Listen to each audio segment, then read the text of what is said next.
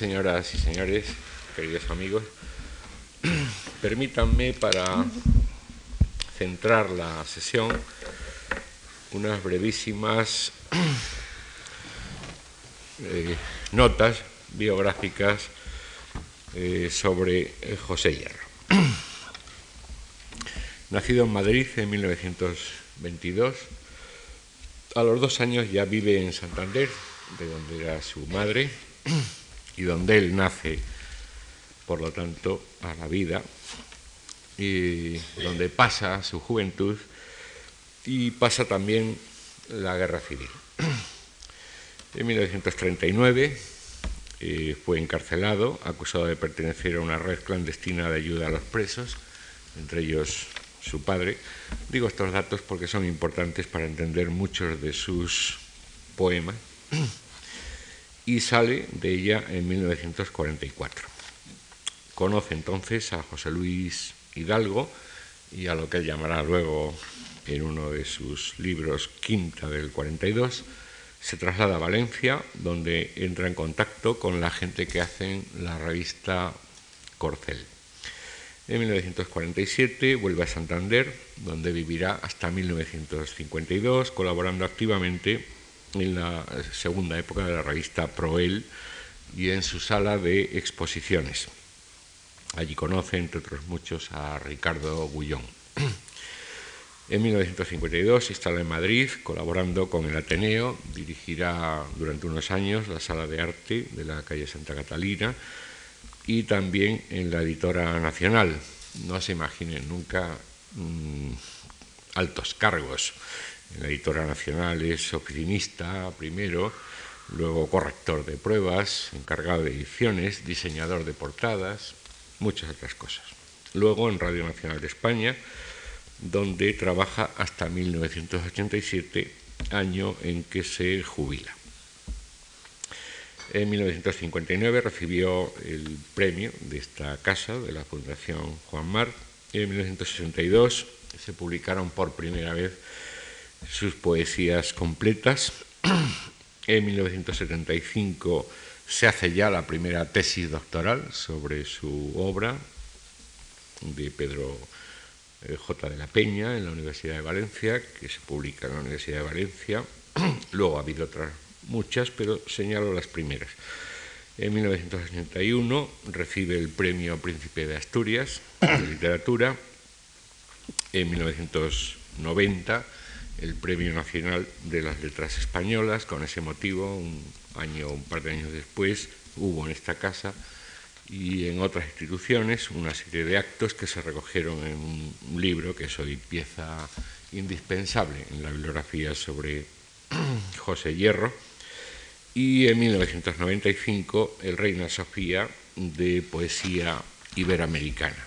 Esto es, en síntesis muy, muy, muy abreviada, algunos datos sobre la vida de, José Hierro. En cuanto a su bibliografía, también para centrar la cuestión, dejando aparte una prehistoria literaria, 1937-1938, que solo hemos conocido recientemente, una edición santanderina de 1991, su primer libro es de 1947, Tierra sin nosotros, en la revista, la editorial Proel de Santander. Ese mismo año gana el premio Adonais con Alegría, su segundo libro de poemas. Con las piedras, con el viento, también en la editorial Proel de Santander, es su tercer libro de 1950. Quinta del 42, es un libro de editora nacional del 53. Estatuas yacentes, Santander 1955, es un libro eh, para muchos muy importante, aunque se compone de un solo extenso, pero un solo poema, un poema maravilloso, en la contemplación de dos eh, sepulcros de don Gutiérrez de Monroy y doña Constanza de Anaya en la Catedral Vieja, en la Catedral Vieja de Salamanca. Cuanto sé de mí, es su sexto libro, en Ágora, Madrid 1957, que eh, recibe ya el premio de la crítica. Antes, la antología poética que resumía sus primeros libros, en el 53 había recibido ya por primera vez el Premio Nacional de Poesía. El séptimo libro, muy importante, Libro de las Alucinaciones, editora nacional, de 1964, recibe por segunda vez el Premio de la Crítica y un largo periodo. Hoy sabemos que no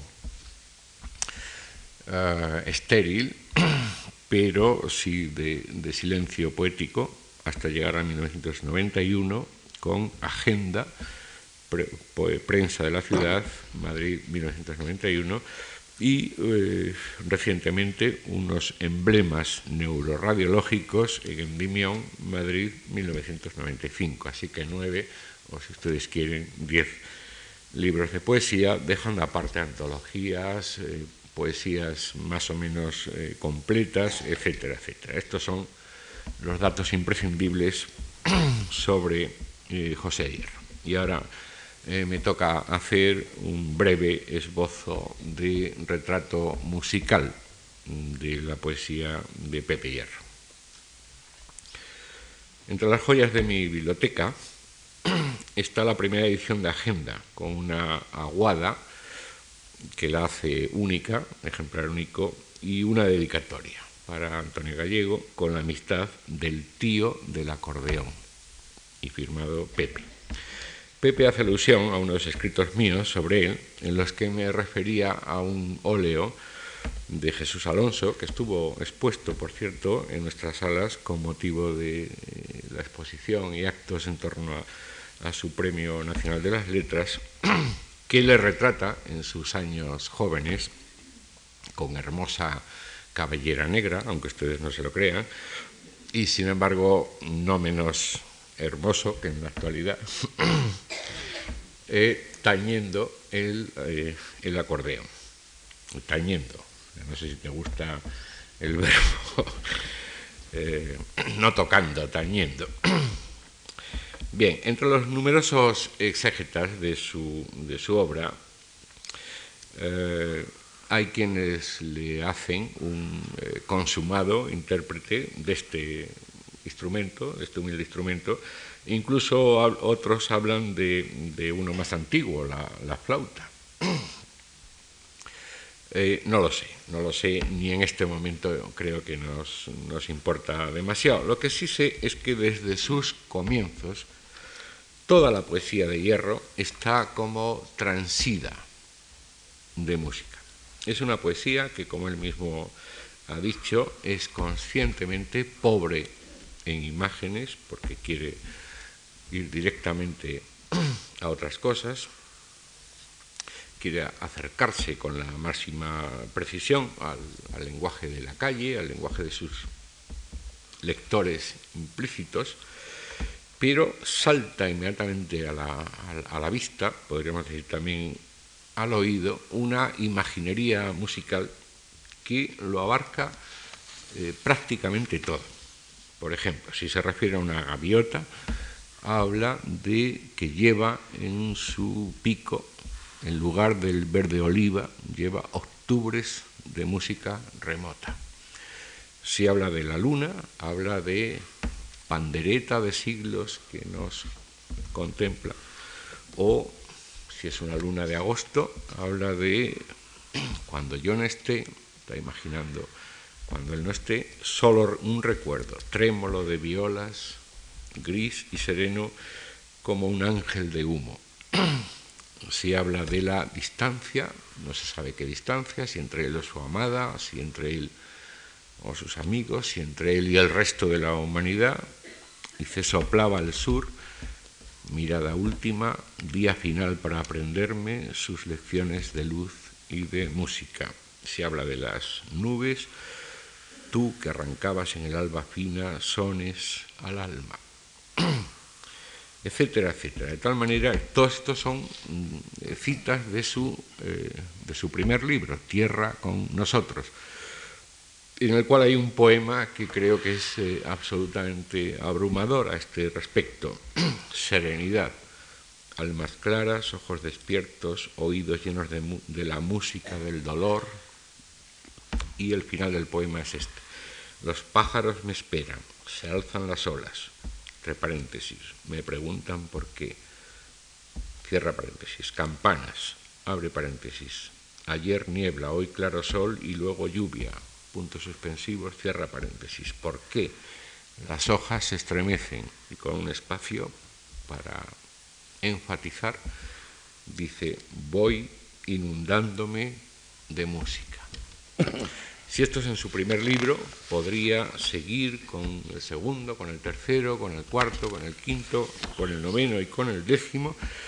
Y todas estas citas, que las tengo, por cierto, recogidas, son verdaderamente abrumadoras. Parece como que cualquier pretexto, cualquier situación, sea la realidad objetiva, una puesta de sol, unas nubes, un viento que pasa, una sensación, todo le lleva a la música.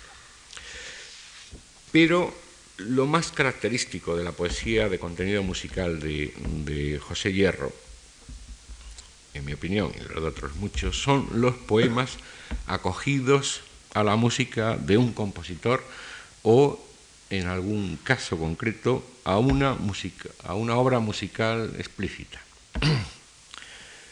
Por ejemplo, así en Quinta del 42 aparecen unos acordes a Tomás Luis de Victoria y el homenaje a Palestrina, que son asuntos, les aseguro, verdaderamente sorprendentes en la poesía española, que suele en todo caso fijarse en compositores muy posteriores y no en compositores del siglo XVI, y no solo en la española, incluso en la europea, dejando aparte el gran poema palestriniano de Víctor Hugo, que no sé si conocías cuando escribiste el tuyo.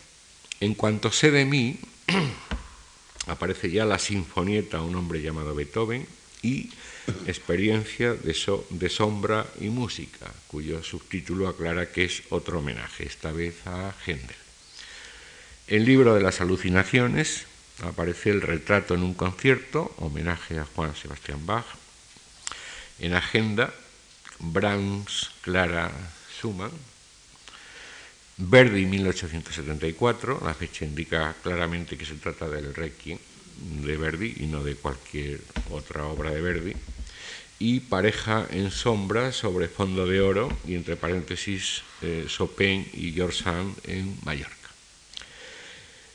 Y entre los inéditos publicados en la antología, por ejemplo, Nombres Propios, con la que se celebró su cuarto premio Reina Sofía de Poesía Iberoamericana, su, en mi opinión, prodigioso adagio para Franz Schubert, adagio del quinteto para cuerdas en do mayor, como se especifica en el subtítulo y en el cuerpo a cuerpo del poema. Bien, no son estos los únicos eh, poemas musicales explícitos de eh, José Hierro. Personalmente me encanta uno que no ha aparecido en libro hasta ahora, que yo sepa, y que literalmente café en el número 2 de una estupenda revista literaria que editan en Cuenca, Diálogos de la Lengua, en el número 2 es del invierno del 93, titulado El laúd. No sé si lo has publicado en libro o no un instrumento que el poeta ve en un anticuario neoyorquino de la Madison Avenue, cerezo, limoncillo, nogal, con cuatro clavijas menos, desacordado, y cuya historia procede de Europa, traza en forma de reportaje alucinado. Y esto también el titulado La fuente de Carmen Amaya y el llamado Mambo, de cuanto sé de mí, y su apertura a otras músicas, tanto las de entretenimiento como las, caso raro en la poesía, no digo española, europea, las estrictamente contemporáneas. Vean si no, por ejemplo, el comienzo de el poema El héroe, también el libro de las alucinaciones Oí latir el corazón del mar, unido al de otras músicas, el vals, la, la polka, el tango, el charleston, el pasodoble, la rumba, el twist, el Madison, lo eterno y lo que pasa mano a mano. Músicas muertas en los tocadiscos de los muchachos, como antaños en pianolas y organillos. Música viva, como un mar que transcurre para los soñadores, Bach, Schumann, Brahms, Debussy, señales de otras músicas futuras, de otras vidas, de otros tiempos, Boulez, Berio, Stockhausen, Luis de Pablo, viejos probablemente cuando leéis estas palabras, viejas también, que ahora arrojo al olvido. Una última precisión. Lo diré con, aprovechándome del, de las palabras de, de Pepe, del poeta, quien ya nos advirtió hace años sobre los dos caminos que recorre su poesía. A un lado, lo que podemos calificar de reportajes, al otro, las alucinaciones. En el primer caso, reportajes, trato, dice él, de manera directa, narrativa, un tema. Si el resultado se salva de la prosa, ha de ser principalmente gracias al ritmo, oculto y sostenido que pone emoción en unas palabras eh, fríamente objetivas. En el segundo, alucinaciones, todo aparece envuelto en niebla. Se habla vagamente de emociones y el lector se ve arrojado a un ámbito incomprensible en el que le es imposible distinguir los hechos que provocan esas emociones. Deseo advertir que gran parte de la imaginería musical de José Hierro, sobre todo la explícita, la directamente nacida del diálogo con compositores o con músicas concretas, a mi juicio entra de lleno en el terreno de la alucinación, aunque no sin contactos y algunos muy fructíferos con el reportaje. Por eso, porque entran dentro de un territorio alucinado, las explicaciones son probablemente superfluas. Solo entiende quien es capaz de alucinarse con el poeta. Pero en todo caso, como tenemos al poeta aquí esta tarde, mm, probablemente nos será muy útil eh, preguntarle por qué, eh, por qué tanta música en tu poesía, Pepe. Hay dos cosas. Eh, primero, eh, yo no he sabido nunca si el arte mayor es la poesía, que tiene algo de las artes del espacio, la arquitectura, la escultura, la pintura y de las artes del tiempo, la música. No sé si la poesía es una manera de querer aproximarse a una de esas otras artes que tal vez se consideran superiores o al revés. Yo lo que sé es que cuando vivía alguna etapa, y la vivo todavía, con distintas intensidades, yo pensaba que eh, no basta con decir algo, eh, no basta con el valor lógico de las palabras, sino que las palabras, en contra de lo que ocurre en la prosa que informan, tienen además que persuadir. Entonces esto era algo que pertenecía a la órbita de lo musical. La palabra tiene que persuadir por, los efectos del ritmo, esa sugestión que hace que podamos compartir algo, sentir algo, antes de haber entendido su significado. Es un poco, digamos, eh, yo hablo siempre en caricatura, no soy hombre de abstracciones, pero como sucedía en los antiguos eh, predicadores de mi tiempo, que de pronto decían unas palabras en latín, que pronto empezaban con las trompetas a derribar las murallas de Jericó, y entonces aquello que podía ser una cosa de muy poca entidad, tal vez, ¿no? Pero sugestionaba, impresionaba. Yo entonces lo que quería es que la poesía fuera eso. Y la poesía para mí eh, fue el querer decir lo que no se puede decir, lo que ya constituye un disparate. Es decir, vuelvo a la idea de antes para simplificar, ¿no? Que no basta solamente con decir, con informar, sino que hay que persuadir. Entonces, esos son recursos de la música. Pero hay otra manera de tratar la música, que es la que yo he utilizado, yo y otras muchas personas, naturalmente, ¿no? Yo le he inventado el tema de los músicos. Y es que a mí me importaba eh, la vida de las gentes. Hoy se habla mucho de la poesía de la experiencia.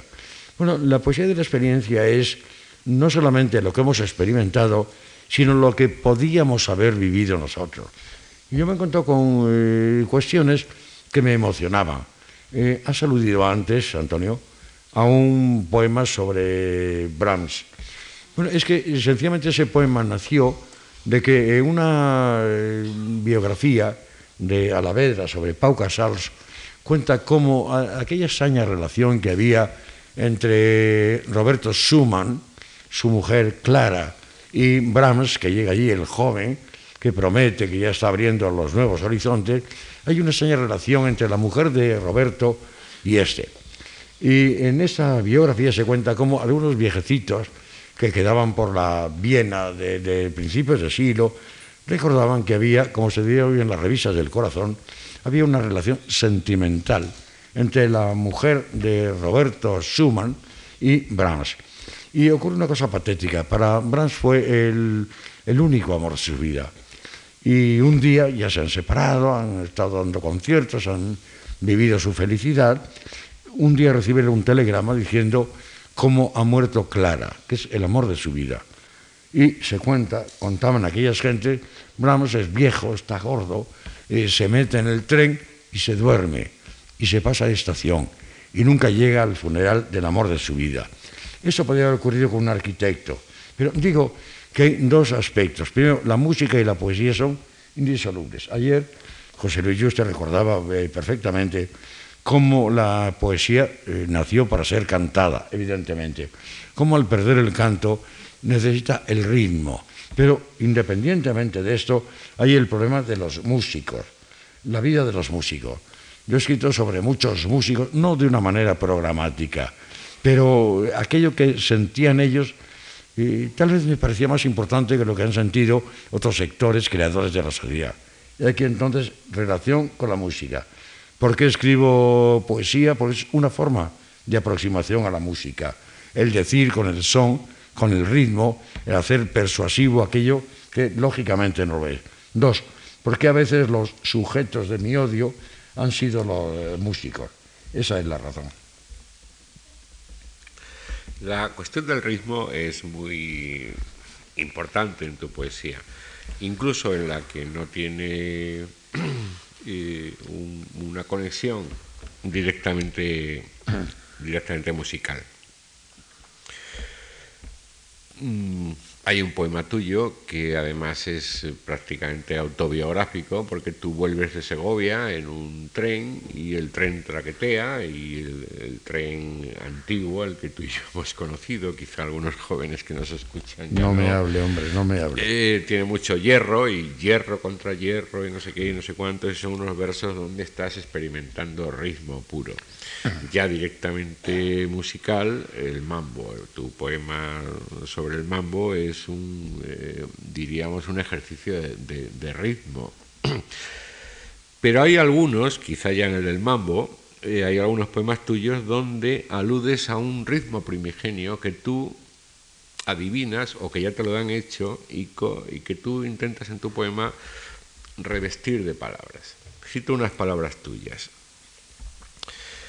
Eh, una tonalidad y un ritmo se iluminan durante un segundo cuando el, poeta lo logra eh, en poner, en sobreponer al ritmo preexistente aquellas palabras que por su sonido y por su sentido expresen sin género de dudas para el lector lo que él entiende perfectamente sin necesidad de palabras. El, poeta, el poema existe nebuloso en el poeta porque en su, en su conciencia existe ya organizado un ritmo total, una sucesión de ritmos.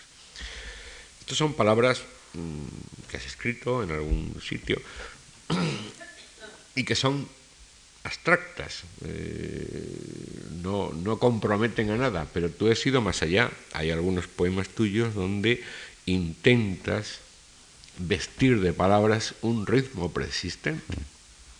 Por ejemplo, en ese primer poema que tienen ustedes, no completo, porque el poema es muy largo, Sinfoneta a un hombre llamado Beethoven, un poema de Cuanto sé de mí, eh, que tiene varios episodios, como si se tratara no de una sinfonieta, sino, de una gran sinfonía, pero cuyo esquerzo tiene un ritmo muy preciso, que solo al leerlo llegas de pronto, sombra poniente, sandalia de púrpura, pórtico de oro, trompas te anuncian, cascos golpean tu carne que cruje bajo la túnica. No es un ritmo cualquiera, es un ritmo que tú intentas desde la palabra, desde tu poema, iluminar. No, es, es eh, deliberado. Es deliberado. Primero, Dios mío, qué pedante, qué confuso era uno con esas palabras que yo no he entendido absolutamente nada. Esas palabras teóricas. Dios mío, eso es lo que va ganando uno con la vejez. Qué horror. Yo estaba diciendo hoy, explíqueme usted lo que quise yo decir. Eh, otra cosa es lo que ha señalado Antonio ahora. En esta sinfonieta, un hombre llamado Beethoven, yo estoy evocando no ya una música, sino estoy evocando una peripecia humana.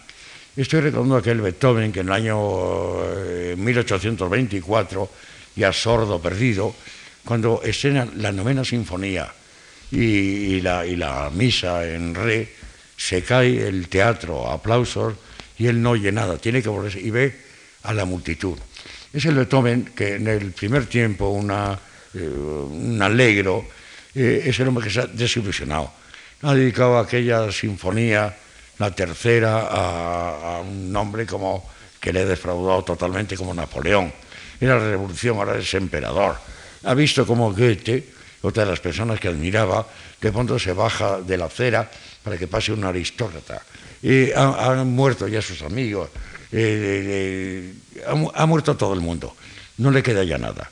Y entonces, como en esta sinfonía hay una especie de fuego inicial en el primer tiempo, hay una especie de meditación en el segundo tiempo donde se alude a esa décima sinfonía que yo no he oído, pero donde se hablaba que era para la divinidad de un bosque. Yo aludo a ello ahí subterráneamente, ¿no? Y tercero, había un scherzo. En ese scherzo hay una forma deliberada de utilizar el 3x8, el compás de 3x8. Hay una anécdota pintoresca, ¿no? Eh, yo había publicado ese libro, un día Gerardo Gombao, aquel músico, vino a mi casa a ver si le hacía una letra para un esquerzo. No sé por qué tenía que ser para un esquerzo, ¿no? Y entonces dije, la tienes hecha. Porque yo a partir de Beethoven había hecho estas palabras y él las utilizó para lo suyo.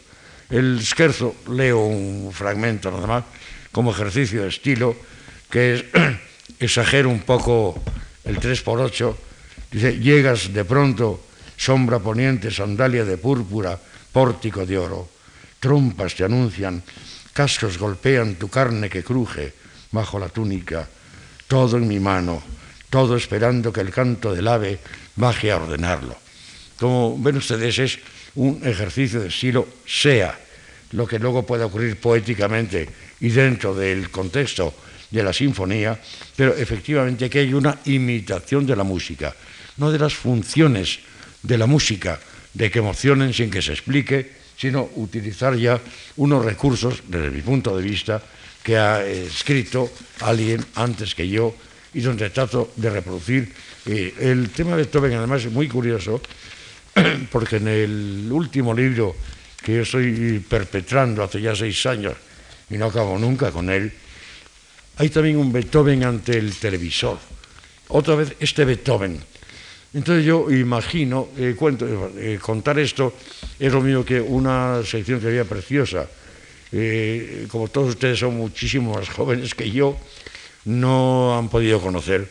En la primitiva codorniz, aquí de los años 40, había una sección preciosa que era la explicación de un chiste. No hay cosa más divina, más inteligente, contar un chiste y luego explicar por qué tenía gracia. Es una cosa realmente impresionante. A veces el comentario de textos tiene algo de la explicación de por qué tiene gracia un chiste. Como llegar un, alguien está aquí y pasa un señor guapísimo, una señora bellísima, ¿no? Y el chico, la chica que mira a la chica o al chico, ¿por qué es guapísima? explicar las proporciones, el encanto. Todo eso destruye ya esa sensación de magia y atractivo que tiene. Entonces yo, este último uh, Beethoven, yo estoy en, el Lincoln Center y de pronto veo a Beethoven, veo a Beethoven, hay un concierto donde una de las piezas que es eh, su eh, novena sinfonía. Le pongo así diciendo, buen concierto, la parte que todavía no es de Beethoven, ¿no? Y él me dice, lo cuento y digo, eso como el chiste explicado es una tontería, ¿no? A lo mejor el poema es más tontería. Yo no, no, no me ves, yo no soy de sordo, nada, ¿no? Nos ponemos a charlar, él y yo, en el entreacto, fumamos un cigarrillo y cuando va a ver la segunda parte donde eh, va a interpretarse la novena sinfonía, veo que él se va. Pero hombre, don Luis, ¿dónde va usted? Pues voy al hotel, a oírlo por televisión, que lo dan en directo. Entonces el poema, eh, la segunda parte del poema, yo estoy con él en el hotel y de pronto veo que comienzan los primeros acordes de la novena sinfonía y Beethoven para aquello. Para, y empieza a, tararear todo aquello.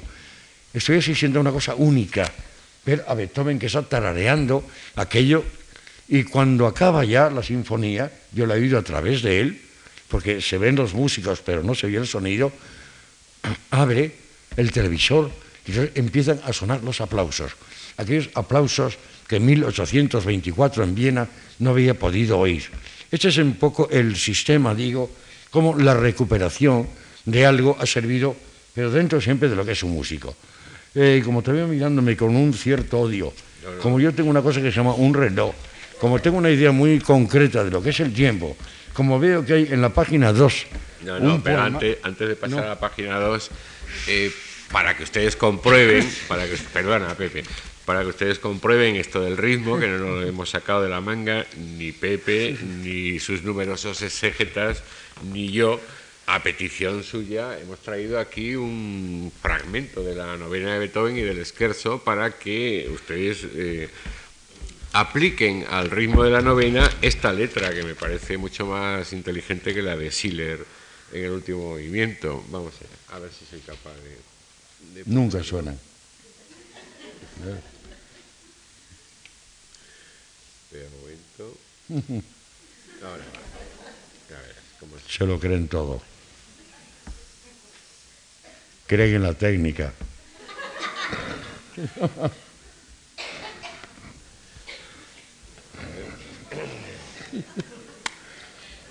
En teoría, en teoría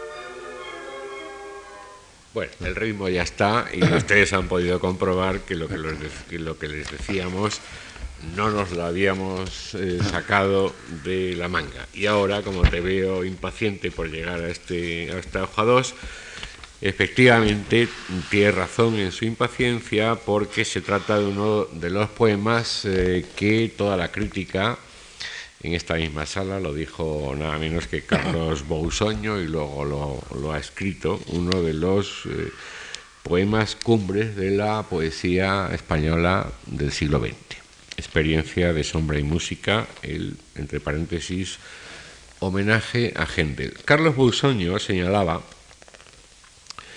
como peculiaridad de este poema, la peculiaridad no es la música, como, como venimos eh, observando, es, es- era de esperar que, que José Hierro, en su nuevo libro, Cuanto sé de mí, eh, volviera a la música, pero no con este tono un poquitín más elevado, elegíaco, son palabras de Carlos Bausoño, en definitiva, no tan apegado a la realidad, sino ya directamente a la, a la alucinación. Y ahora te dejo, te dejo la palabra. A mí, desde luego, es Sí, no, e- este, yo recuerdo siempre, cuando comencé los, eh, los, eh, poemas, no sé, en otros poetas, en mí funcionan primero como una música.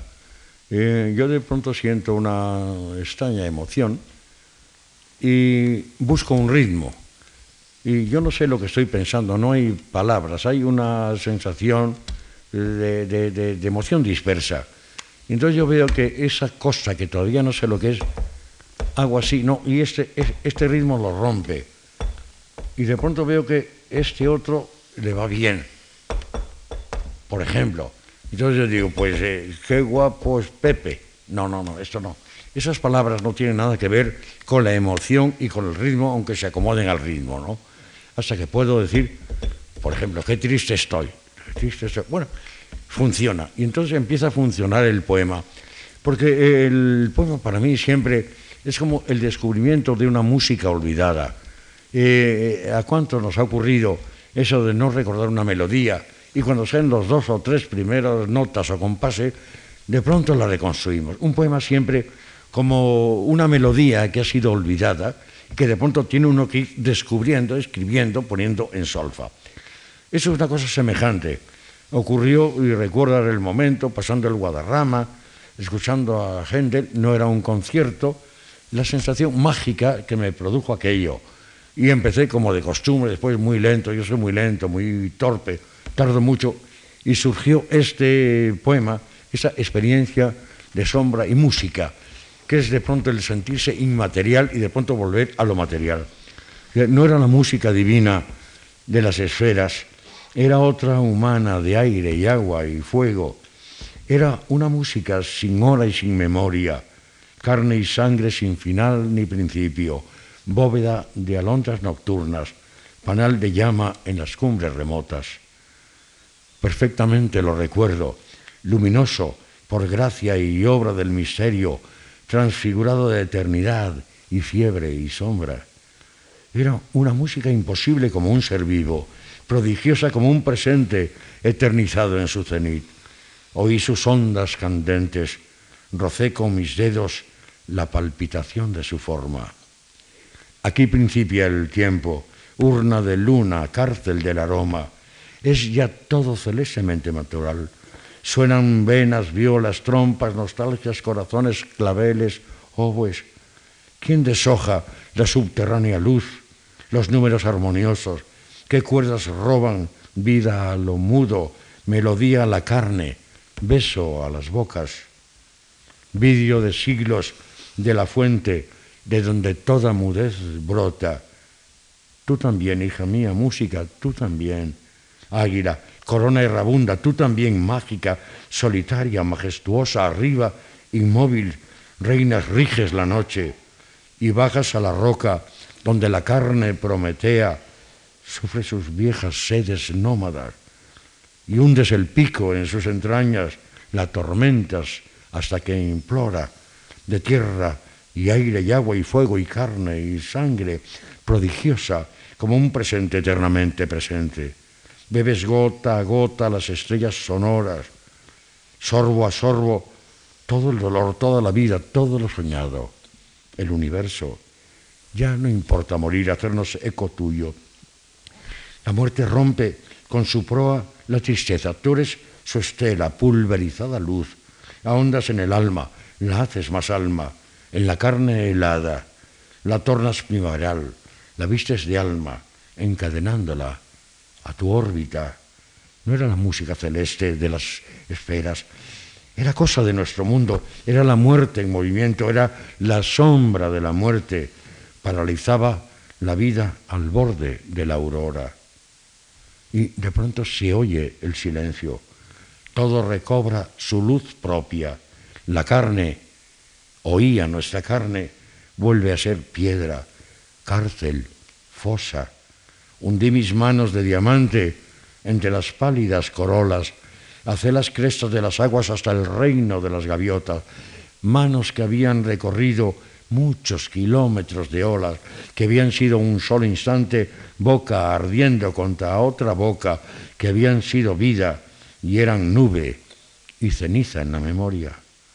Girón fatal de la belleza, solo quería llorar a solas, pero ya sin lágrimas, ya sin palabras, las misteriosas que dicen aquello que ocultan, callan aquello que pregonan, sin transparencia si se miran, de granito cuando se tocan. Girón fatal de la belleza, imposible cuando se nombra. Sobre la escarcha de la música pétalo a pétalo se agosta, arcos de plumas la arrebatan y la noche de nuevo cobra su realidad de ruinas pálidas bajo la luz de las antorchas. Este momento entonces digo como de transfiguración.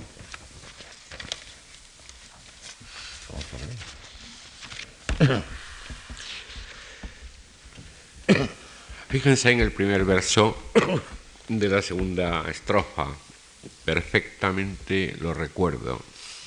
Ese es un verso típico de la poesía de reportaje, aunque casi toda ella entra dentro del tema de la alucinación. Lo señaló ya el profesor Francisco Rico en uno de sus poemas de su primer libro, Generación, cuando habla de a quién se dirige su poesía, y se dirige al hombre, al hombre de la calle, al hombre que no es un ente, que no es un microcosmos, que no es una entelequia, sino al hombre de la realidad. Rompía Pepe Hierro, no era el único, pero sí aquí en nuestro nuestra España uno de los primeros con una larga tradición de el hombre como pequeño cosmos, el pequeño mundo del hombre, una larga tradición que arrancaba de, los griegos. No era la música divina de las esferas, era otra humana, aunque en esa humana entran los cuatro elementos tradicionales, aire, agua, fuego, etc. Perfectamente lo recuerdo esta dialéctica entre reportaje y alucinación es, eh, a mi juicio, muchísimo más explícita en otro poema, otro homenaje, esta vez a Juan Sebastián Bach, Retrato en un concierto, perteneciente al libro de las alucinaciones, donde hay clarísimamente dos planos, dos momentos recogidos en, en el poema como estaban ya en el de Händel, pero aquí muchísimo más explícitos. Un momento es el de la creación de la música por parte de Juan Sebastián Bach. Y un segundo momento, el de la música de Bach escuchada en la actualidad, en la actualidad de cuando se escribe el poema. De ahí que muchos de sus, algunos al menos, de sus eh, episodios, por ejemplo el segundo, volvamos a la realidad. El cuarto, volvamos a la realidad. Y dentro del eh, quinto, en la segunda, tercera estrofa, al comienzo de la cuarta página, volvamos a la realidad. Por una parte está la realidad imaginada, Bach componiendo su música, describiéndola con una perfección que ya quisiéramos muchos musicólogos.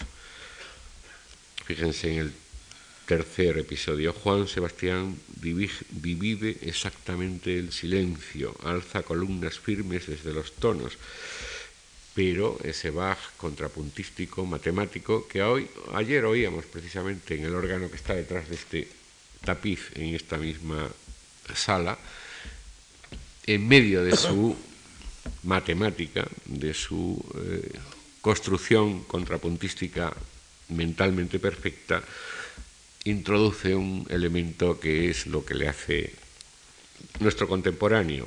El rigor no consigue impedir una nube, una hiedra envolvente que desordena los números. Los dedos sobre el marfil dispersan el caos. Pero el marfil, marfil de la tecla, guarda aún rumor de selva. Estas dos realidades en un poema tan aparentemente eh, largo, hasta confuso si se lee deprisa, establecen una dialéctica verdaderamente para tus lectores, José, muy, muy, muy emocionante. Lo único que yo te pregunto es, antes de que te enrolles, esta Solveig que aparece por aquí, no tiene que ver con Grieg. No, no, no, no, no, Claro, es que... No, explicaré, explicaré. Eh, todo poema, y no es necesario saber la anécdota que lo desencadena. Eh, primero, en cuanto a lo formal, aquí hay una serie alternativa de fragmentos, si ustedes tienen paciencia, lo leen luego en su casa, donde los primeros versos, lo de Bach, son una cosa implacable. Son versos que tienen, no tienen ningún ritmo concreto, tiene cuatro acentos en un sitio, es decir, la sala tiene una iluminación de clínica.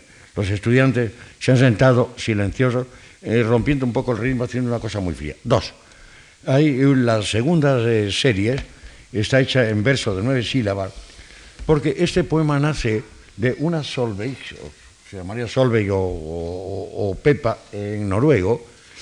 Eh, yo veía a esa muchacha que estaba pues corriendo entre las jueves por la noche, andando de follón en follón, y de pronto escuchando un concierto, aquella impasibilidad. Yo entonces, eh, aquella, aquella eh, carne ardiente de la Solveig, no, no veía cómo encajaba en escuchar con esa austeridad y esa cosa como, como fría, inteligente, de ahí viene. Digo, el truco del poema consiste en eso. Si tienen ustedes paciencia, lo leen. Esa Solveig es un nombre eh, noruego, evidentemente, pero no aparece Grieg por ningún sitio con la canción de Solveig. Eh, eh, estamos acercándonos al límite de la paciencia, por favor. es que a mí hay una cosa, no.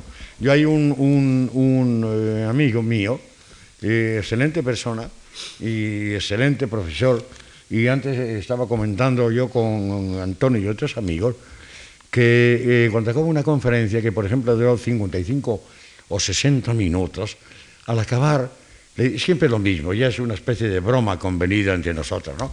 Y qué admirable. Esas dos horas que ha durado tu conferencia se han pasado en un soplo. Parecía que no duró más que hora y media. Y no quiero que me miren ustedes y ya como no hay aquellos relojes antiguos que aquellos relojes donde eh, aquel predicador que decía que le molestaba mucho, no que la gente constantemente cuando hablase se mirase el reloj, sino que de vez en cuando se lo llevase así. Bueno, pues como no quiero esto, por favor, vamos a pasar al sur. Que estamos todavía con tiempo, no te preocupes. Tú sí, yo. Los, los poemas explícitamente musicales, que como ven van apareciendo a lo largo de toda su obra son mucho más explícitos en este penúltimo libro, Agenda, quizá precisamente porque acogen toda una serie de poemas elaborados durante ese tiempo de silencio, donde eh, Pepe decía con mucha gracia que no es que él hubiera abandonado la poesía, sino que era la poesía la que le había abandonado a él, lo cual a la vista está que no era del todo cierto. Entre los muchos poemas del libro Agenda, algunos ya los conocíamos porque los había dejado eh, aparecer en, revistas o en algún otro sitio. Hemos escogido, o escogido, vamos, aquí sí que me confieso culpable porque me gusta mucho este Verdi 1874. Y precisamente porque es un poema eh, muy claro históricamente. Primero, el título Verdi y eh, eh, la fecha, 1874. Pero en 1874, a pesar de que eh, en el cuarto verso dice la muerte va a la ópera y este la ópera va a la muerte y este todo el tiempo y va a la ópera, la muerte va a la ópera en cadena de la armonía, mm, Verdi no compone ninguna ópera. Lo que compone es un requiem un requiem a la memoria de, eh, de Manzoni, eh, y en el cual él, de alguna manera, aunque tardará todavía un cuarto de siglo nada menos en morir, Verdi muere ya muy anciano en 1901, pues de alguna manera prefigura su muerte. frente a la abstracción, la música de las esferas, o toda esa serie de artilugios que él mm, nos ha esbozado ya de los, poemas anteriores, aquí nos encontramos ya con un poema de algún modo eh, historicista. Se refiere a un autor concreto, a una obra concreta a la que alude eh, Manzoni y el otoño y la fecha, 1874, y a un momento concreto. Pero él no habla de, de habla de muerte y habla de ópera. Y de alguna manera el Requiem de Verdi pues es una ópera. Hay algún eh, poema mío antes. Quiero decir que es otro registro, otro tono, y por eso lo he seleccionado y quería oír a. Bueno, ese poema que afortunadamente es, es eh, breve, eh, pones música esa que... Pero después, O- de que después, tú- de que tú hables. para cerrar con broche de oro. Y, dice Verdi, 1874. Eh, la muerte con sus perlas, sus sedas, sus rubíes, abanicos de pluma, encajes, terciopelos. La muerte va a la ópera. Apaga los mecheros de gas para que no se vea su esqueleto amarillo. La ópera va a la muerte. La música amansada va a la muerte. Va a la muerte, encolerizada a ser domada por Giuseppe Verdi. Como un zumbel, una peonza, es la vida de cada ser. Gira vertiginosa, rumorosa, después se tambalea más y más hasta el desplome y el silencio. Mientras gira, ve en torno suyo agonizar hijos, amor, Rossini y el estío, Manzoni y el otoño, la patria encadenada, se ve morir Giuseppe Verdi. Y sin embargo, tanta vida, tanta muerte se enjolla, fastuosa, toma sus abanicos de pluma, viste sus sedas y sus terciopelos, se oculta tras la máscara de oro y gas y va a la ópera. La muerte va a la ópera, encadenada a la armonía.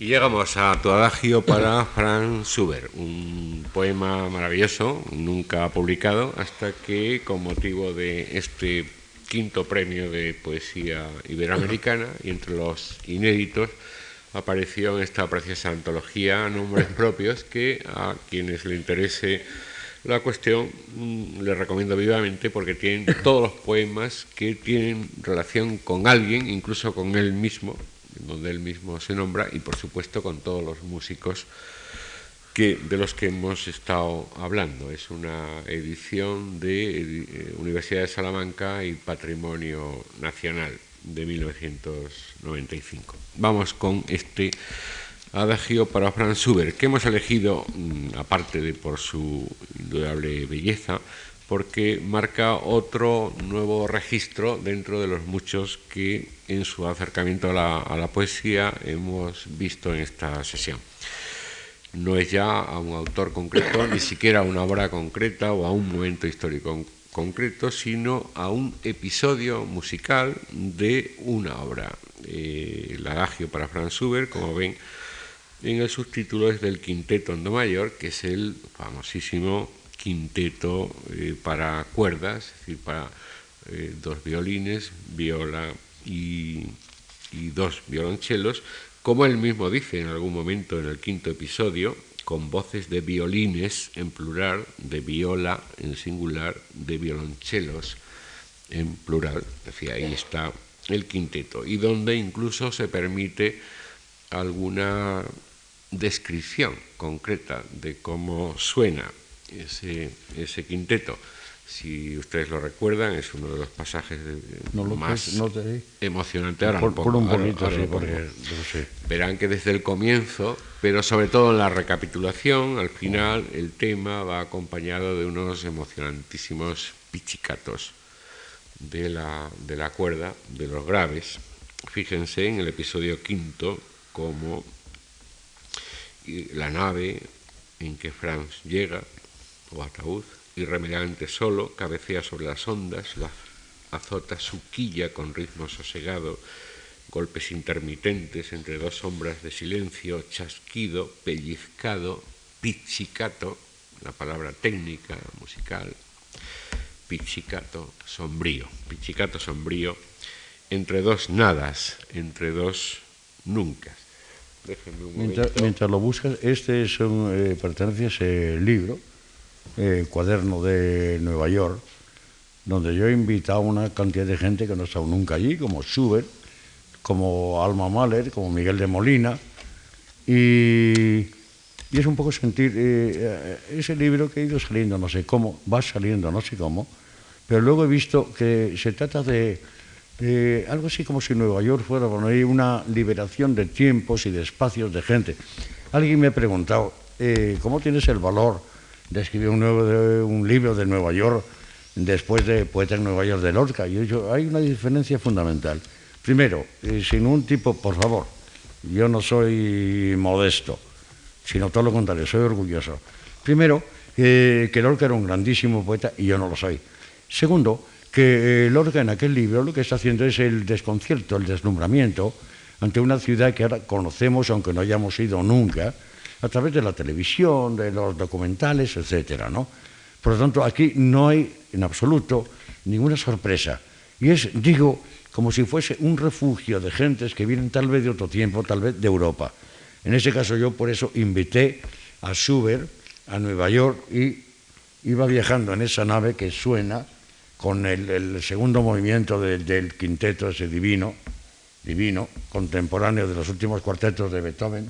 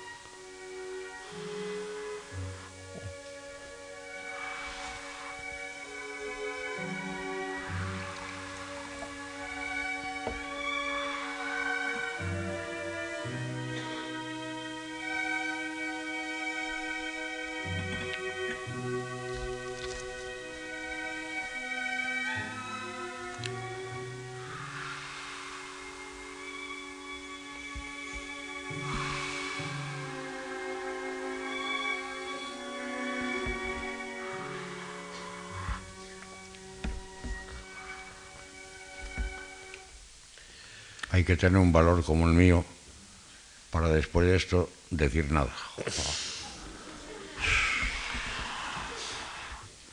Podemos volverlo a ir en la recapitulación donde hay más pichicatos, que es lo que a ti te gusta. Apenas va sobre el cristal con ademanes de ceniza, con estelas de niebla. Se le llama el mayordomo, el lugar reservado a cada uno de los comensales y susurra sus nombres con sílabas de ráfaga. Franz, todos, bebe copas, copas, copas, de un oro ajado, un resplandor marchito, una luz madurada en otras tierras diluidas en la memoria. ¿Dónde estarán los compañeros que no ve? ¿Acaso fueron arrastrados por las aguas de Heráclito, hasta donde el ocaso se remansa y languidece? Han cesado las risas. Las palabras son ascuas, todos en ese instante desolación, herrumbre, acabamiento. Huele a manzanas y membrillos demasiado maduros. A través del ojo de buey, Franz contempla los días que se aproximan navegando.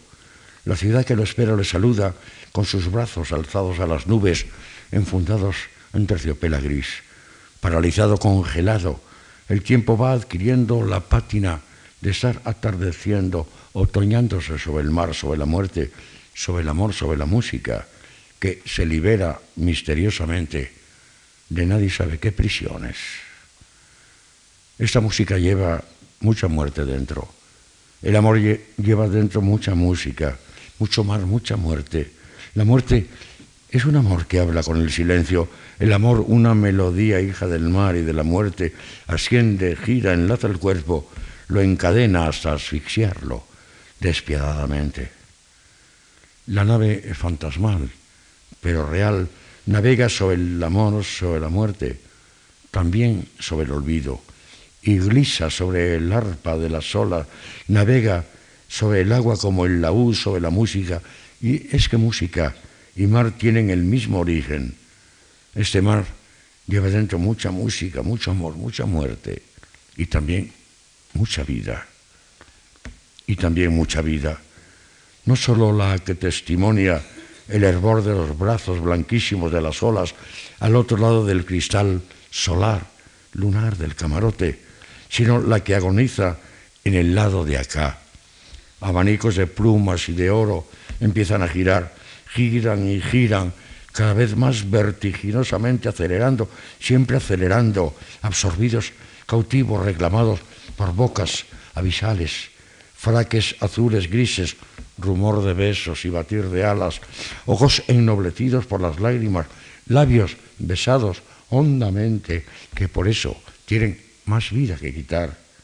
Y el giro, el giro, el vértigo del vals, el del polaco tísico, que escuchaba en la vallemosa invernal golpear insistentemente sobre el suelo la gota de agua, el vals futuro, felicidad florida, de la dinastía risueña de los vieneses, resucitados cada uno de enero en los televisores, supervivientes de un imperio feliz e injusto que ya no puede ser, son absorbidos, chupados, esclavizados por lo hondo tenebroso. En el embudo caen y desaparecen gorjeos de las aves de los bosques de Viena, huéspedes de las ramas húmedas de los arces y los abedules, aroma de grosellas y frambuesas, de fresas y de arándanos, todos aprisionados en las redes de escarcha del otoño. El implacable sumidero arrasa tules, sedas, lámparas de luz azulada, nubes que se suicidan arrojándose al hueco que termina en el corazón verde del mar, en la hoguera sombría y helada de la nada, en lo fatal irreversiblemente mudo. Los invisibles compañeros contemplan aterrados y desamparados ese derrumbamiento que acaba en el silencio. El silencio que surca el ataúd de caoba. En el silencio, Franz contempla, evoca ahora a sus desvanecidos compañeros. Con la clarividencia del moribundo, oye su despedida, sus adioses, con voces de violines, de viola, de violonchelo, sonaban a diamante y penumbra la nave o ataúd en que Franz llega irremediablemente solo, cabecea sobre las ondas, desazota su quilla con ritmo sosegado, golpes intermitentes entre dos sombras de silencio, chasquido, pellizcado, pichicato, sombrío, entre dos nadas, entre dos nunca, entre dos nunca. El recién llegado contempla el cielo encajonado entre dos muros, entre dos sombras, entre dos silencios, entre dos nadas. Sentado sobre un banco de cemento, saca de su bolsillo unos trozos de pan, los desmilla, da de comer a las palomas.